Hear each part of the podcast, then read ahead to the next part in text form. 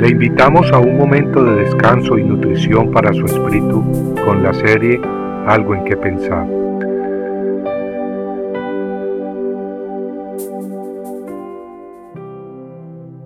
Y te alegrarás en tu fiesta. Y te alegrarás en tu fiesta, tú, tu hijo y tu hija, tu siervo y tu sierva, el levita y el forastero, el huérfano y la viuda que están en tus ciudades.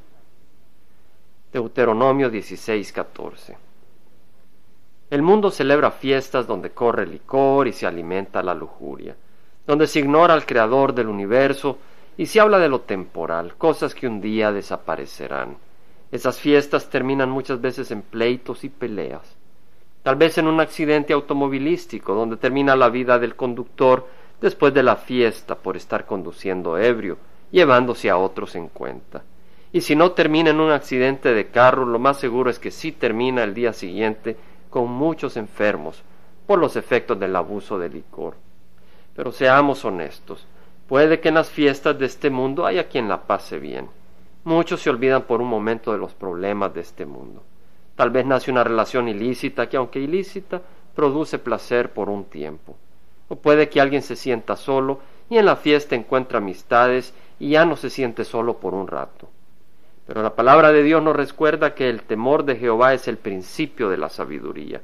En otras palabras, el hombre sabio es aquel que antes que nada reconoce que hay un Dios, un Creador todopoderoso ante quienes somos responsables por nuestras acciones, pues Él nos ha creado. El hombre sabio es aquel que antes de actuar mide las consecuencias de sus acciones y la palabra de Dios nos enseña y recuerda en la primera de Juan 2.17 que el mundo pasa y también sus pasiones, pero el que hace la voluntad de Dios permanece para siempre. Lo hermoso es que si buscamos a Dios con corazones sinceros, en Cristo encontramos vida abundante y fiesta.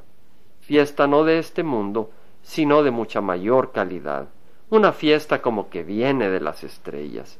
Y si viene del más allá, más allá de las estrellas, viene del creador de las estrellas.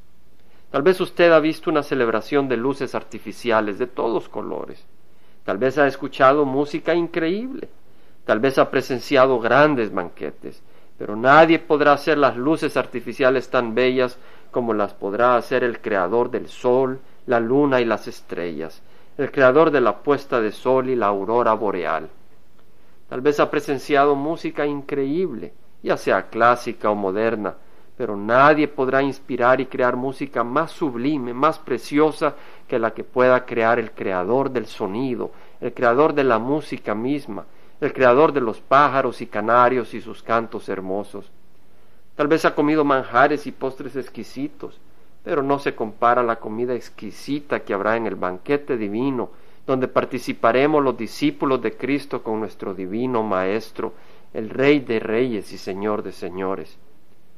Tal vez alguien ha comido en alguna mansión grande e impresionante, construida quizá por algún arquitecto famoso, tal vez educado en Francia, pero ninguna construcción de hombre se comparará con la nueva Jerusalén, la ciudad santa que desciende del cielo, una ciudad tan hermosa que hasta sus calles son de oro como cristal transparente.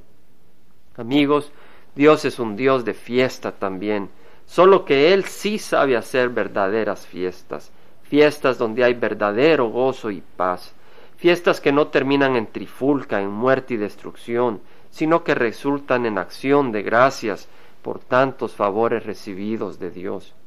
De ti depende escoger las fiestas de Satanás o las fiestas de Dios. ¿Qué escoges?